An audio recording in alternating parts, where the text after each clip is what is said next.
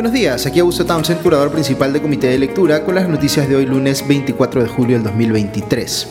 Espero hayan pasado un buen fin de semana y muchas gracias a quienes nos acompañaron anoche en nuestro programa Comité de Domingo. Estuvo el internacionalista de la casa, Farid Kahat, explicando los resultados de las elecciones en España y el politólogo Aarón Quiñón comentando eh, los resultados de la más reciente encuesta del Latino Barómetro sobre la salud de la democracia en los países de la región y lamentablemente sale el Perú bien al fondo de la tabla en cuanto a si los ciudadanos confían en o prefieren a la democracia como sistema de gobierno. Eh, y estuvimos también Diego Salazar y yo comentando con Ale Costa sobre la protesta del miércoles pasado y sus implicaciones políticas. Ahora más tarde les paso el link por si quieren escuchar el programa completo o alguna parte de él. Recuerden que nos ayuda mucho si le dan like a eh, la cuenta de comité de lectura en YouTube y cliquean en la campanita para que les avise cada vez que tengamos nuevo contenido o sesiones en vivo como la de anoche. Ok, vamos rápidamente con las noticias porque hay un par de revelaciones abordadas eh, anoche por los programas dominicales que son importantes. La primera es que se conoció el fin de semana que Rosa Gutiérrez ya no iba más como presidenta de salud. Recordemos que su nombramiento en ese cargo generó bastante crítica porque Gutiérrez venía de haber renunciado eh, al eh, cargo de ministra de salud, nada menos por la mala gestión que había hecho de la epidemia del dengue. Esto hizo que su designación en salud se tomara como un eh, premio inmerecido o se leyera como eh, un gobierno que no tiene cuadros y que no le queda más que reciclar a los pocos que tiene. En cualquier caso, se informó que el reemplazo de Gutiérrez en la presidencia de salud eh, sería César Linares y esto también levantó mucha polémica. Linares ha sido subdirector del Hospital Honorio Delgado en Arequipa, pero tiene un historial nutrido de antecedentes penales, según ha reportado RPP. este ha sido denunciado eh, por concusión, por lesiones eh, leves, eh, por lesiones culposas y hasta por homicidio culposo, en un caso del año pasado con varias víctimas. Da la casualidad también que Linares es militante de Perú Libre, con lo cual se volvió a hablar de la, entre comillas, cuota de Perú Libre en el gobierno, cosa que se pensaba que había quedado atrás con la salida de Pedro Castillo de la presidencia. Al respecto, Perú Libre salió a deslindar de Linares diciendo que su militancia en el partido se debía a una, abro comillas, inscripción oportunista, como la que usualmente ocurre en las coyunturas electorales, cierra comillas. De hecho, dijeron en un comunicado que iban a expulsar a Linares del partido porque su agrupación, abro comillas, no comparte la gestión con este gobierno dictatorial a ningún nivel, comillas.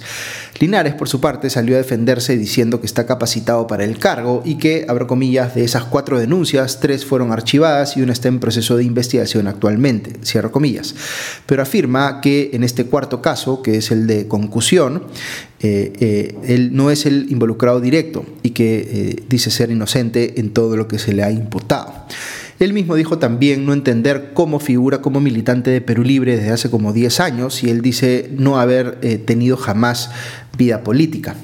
En fin, hasta aquí lo que tenemos es un nuevo caso de un nombramiento cuestionable y antimeritocrático efectuado por el gobierno, que digamos no es mucha sorpresa eh, respecto de este mismo gobierno o los anteriores, eh, o el anterior en todo caso el de Pedro Castillo. Pero la situación se complica en este caso mucho más por lo que Rosa Gutiérrez ha dicho al conocer pues, que sería reemplazada por eh, Pereira. La ex ministra de Salud sacó un comunicado en Twitter en el que acusa al gobierno de haber perdido de vista el objetivo de luchar contra la corrupción y denuncia que tras ella despedir al gerente general de salud, Iván Pereira,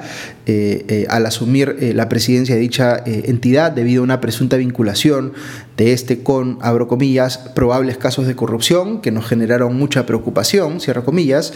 Gutiérrez dice que la llamaron hasta tres veces del gobierno para pedirle que repusiera Pereira en su cargo o lo dejara en todo caso ahí 15 días más. La primera llamada fue del jefe de gabinete de la presidencia, la segunda del secretario general de Palacio de Gobierno y la tercera, ojo aquí, dice Gutiérrez que fue de la propia presidenta Dina Boluarte. ¿Por qué tanto interés en mantener a esta persona en su cargo, que la propia presidenta en funciones, según Gutiérrez, llama a pedirlo? Eh, está dando a entender aquí la ex ministra que la sacan de la presidencia de salud, no por los cuestionamientos políticos a su nombramiento, es decir, por su mala gestión previa en el MINSA frente a la crisis del dengue, sino que dice ella que la sacan por haberse opuesto a un supuesto esquema de corrupción en el que la propia presidenta Boluarte estaría de alguna manera involucrada, pues de otro modo no, se entiende por qué llamaría personalmente para exigir que Iván Pereira se mantenga en su cargo de gerente general de salud, quien debe estar eh, no sabiendo bien qué hacer o dónde meter Es el ministro de Trabajo, Fernando Valera, quien recordemos salió eh, a, poner el pecho en defensa de la designación de Gutiérrez. Y esta persona por la que puso el pecho es la que ahora denuncia al gobierno que le dio una segunda oportunidad eh, de estar involucrado en actos de corrupción. En el gobierno deben estar viendo a Gutiérrez como una persona eh, malagradecida y ciertamente uno podría preguntarle cómo así toma ella por segunda vez un cargo en un gobierno eh, pasible de hacer lo que ahora ella misma denuncia, pero al mismo tiempo es bien grave lo que le imputa a Boluarte y la gente de su entorno inmediato en el despacho presidencial, así que de todas maneras debe ser esto esclarecido. De hecho, eh, Gutiérrez dijo anoche en Cuarto Poder que al confrontar a Pereira todavía estando en el cargo, este la amenazó y le dijo que ella iba a salir antes que él, como sintiéndose pues protegido. Y tras esta amenaza, a los pocos días es que Gutiérrez recibe la primera llamada de Palacio de Gobierno pidiéndole que mantenga a Pereira en el cargo, y la segunda eh, llamada y la tercera, que es la de Boluarte, se dan casi de inmediato, mostrando que el tema tenía pues toda la atención de la presidenta Boluarte en ese momento. Como complemento a esto, ayer en el comercio se publicó un extracto del nuevo libro del periodista de investigación de Latina, Christopher Acosta, eh, en el que eh, relata eh, detalles de cómo se conocieron Dina Boluarte y el actual primer ministro Alberto Tarola, pero quizá lo más interesante es que muestra cómo Boluarte, siendo vicepresidenta y ministra de Desarrollo e Inclusión Social, le abría las puertas del Estado a su, entre comillas, sobrina, así la presentaba, Grika Asayak, quien luego fuera pues su asesora en la presidencia para que la empresa de Asayak, eh, que es una empresa de seguridad privada llamada Task Force, pudiera firmar contratos con entidades del Estado. El texto de Acosta recoge testimonios de la ex ministra eh, de la Mujer, Anaí Durant, y del ex jefe del INAVIF, eh, Sergio Tejada, sobre las supuestas presiones que recibieron de Boluarte para que estos recibieran a Asayak. Ok, vamos eh, ahora con otra denuncia expuesta por el comercio que tiene que ver con el caso de Sada Goray, en tanto implica a un nuevo actor en la trama. Sucede que un colaborador eficaz ha señalado que Sada Goray coordinó directamente con el congresista de Acción Popular, eh, Darwin Espinosa, para que su ex esposo, Luis Mesones Odar, fuera nombrado viceministro en el Ministerio de la Producción. Eh, es creíble esta denuncia, con lo que ya conocemos de Sada es bastante creíble que ella haya querido colocar a su expareja y todavía socio en una posición de poder en el gobierno para seguir buscando pues aprovecharse de ese eh, poder. Pero también tiene sentido que para colocar a Mensones Odar específicamente en Produce haya coordinado con Darwin Espinosa. Recordemos que hay bastante información que apunta que el gobierno de Pedro Castillo le cedió a la facción de los eh, niños de Acción Popular el control del Ministerio de la Producción como presunta eh, contraprestación a que ellos defendiesen a Castillo de una eventual vacancia. Eh, se conoce cómo entre los niños de Acción Popular revisaban CVs para ese ministerio, así que no sorprende en lo absoluto que se haya tenido que coordinar con ellos y específicamente con Darwin Espinosa, que parece haber sido el cabecilla o uno de los cabecillas de este grupo de los niños. Él, por supuesto, lo niega todo, le dijo a punto final que, abro comillas, no he tenido ninguna comunicación con la señora Sada Goray, tampoco me he reunido con el señor Luis Mesones, cierro comillas. Se ampara en que no hay anotación en ese sentido en el registro de visitas del Congreso, pero claro, eso no excluye la posibilidad de que se hayan reunido fuera del Congreso. El colaborador eficaz que denuncia esta vinculación entre Sada Goray y Darwin Espinosa dice que la primera le facilitó incluso un celular al segundo que compraba con un número internacional. Pero este, eh, de Espinosa me refiero, lo negó y mostró que, eh, digamos, los teléfonos que dice que son los únicos que utiliza. Sí admite Espinosa que sabía quién era Mesones Odar, porque en efecto fue nombrado viceministro de Pymes eh, en Produce, cargo que mantuvo hasta diciembre del año pasado, si mal no recuerdo.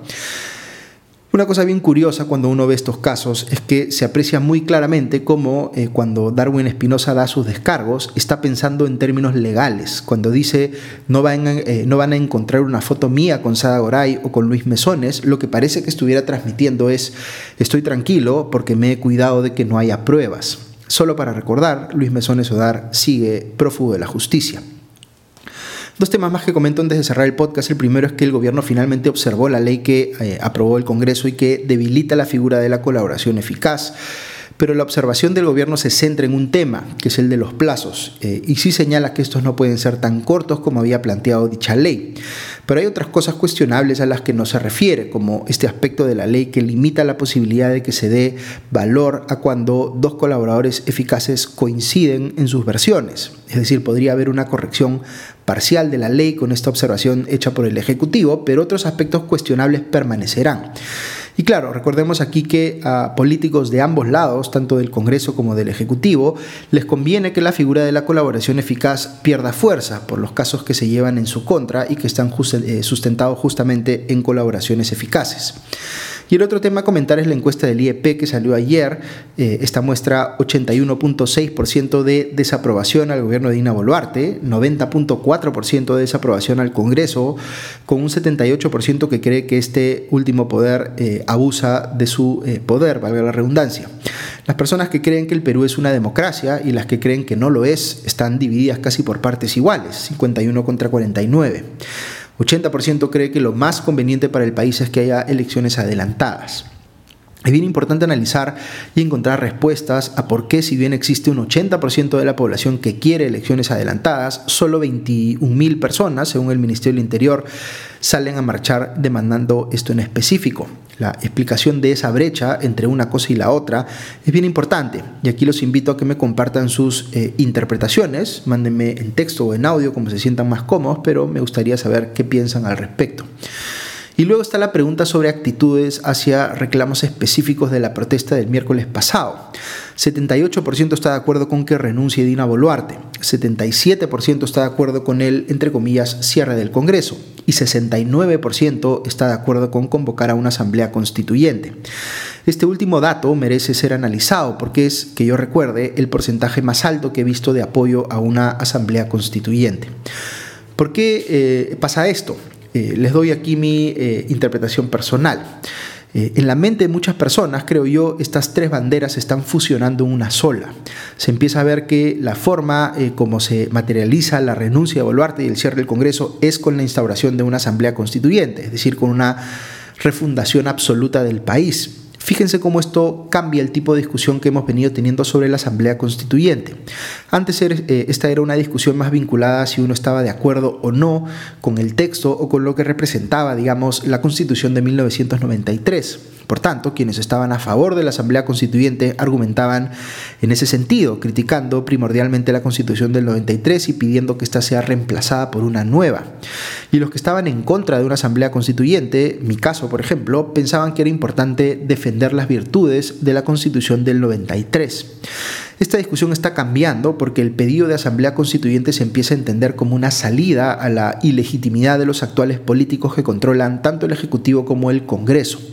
Por tanto, se está empezando a eh, asentar el argumento de que estar en contra de una asamblea constituyente es estar a favor de la continuidad de esos políticos. Es decir, está cambiando el encuadre de esa discusión y es bien diferente entender, o bien diferente, perdón, defender las virtudes de la Constitución del 93, que en mi opinión son muchas,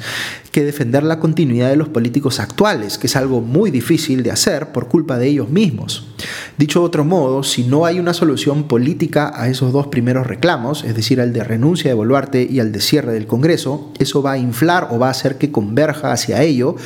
el pedido de asamblea constituyente. Cuando digo solución política no me refiero necesariamente a que se dé exactamente lo que pide la protesta, pero algo tiene que ocurrir para eh, elevar la percepción de legitimidad respecto de los actuales gobierno y Congreso. Me temo que si no pasa nada relevante en ese sentido, que convenza al electorado que es mejor esperar a que la siguiente elección sea como está previsto en el 2026, no solo va a aumentar el apoyo a la renuncia de Boluarte y el, entre comillas, cierre del Congreso, sino que eh, lo hará en similar medida el apoyo a una asamblea constituyente. Para quienes creemos, y me incluyo, que esto último es algo muy peligroso en circunstancias como las que estamos viviendo, debe quedarnos claro que si apostamos por el eh, business as usual o politics as usual, para ser más exacto,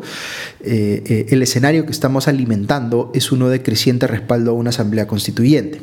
¿Qué tendría que hacerse para evitar esto? Pues cuando menos, diría yo, hacer un cambio de verdad en el gabinete, que muestre que el gobierno finalmente está reconociendo políticamente lo que hizo mal el gabinete Otárola, y con el Congreso finalmente reconociendo por su parte y autocontrolándose en este ejercicio de su poder que hemos visto en los últimos meses, en temas como la violación de la autonomía de los organismos constitucionalmente autónomos. Si no pasa nada de eso, pensando que, entre comillas, eh, eh, es muy poca gente la que ha salido a marchar el miércoles pasado y que por tanto ya todo está tranquilo, eh, creo yo, salvo mejor parecer, que vamos a seguir dejando que vaya increyendo el escenario de asamblea constituyente. Ok, eso es todo por hoy. Que tengan un buen día y una buena semana y ya nos escuchamos pronto. Adiós.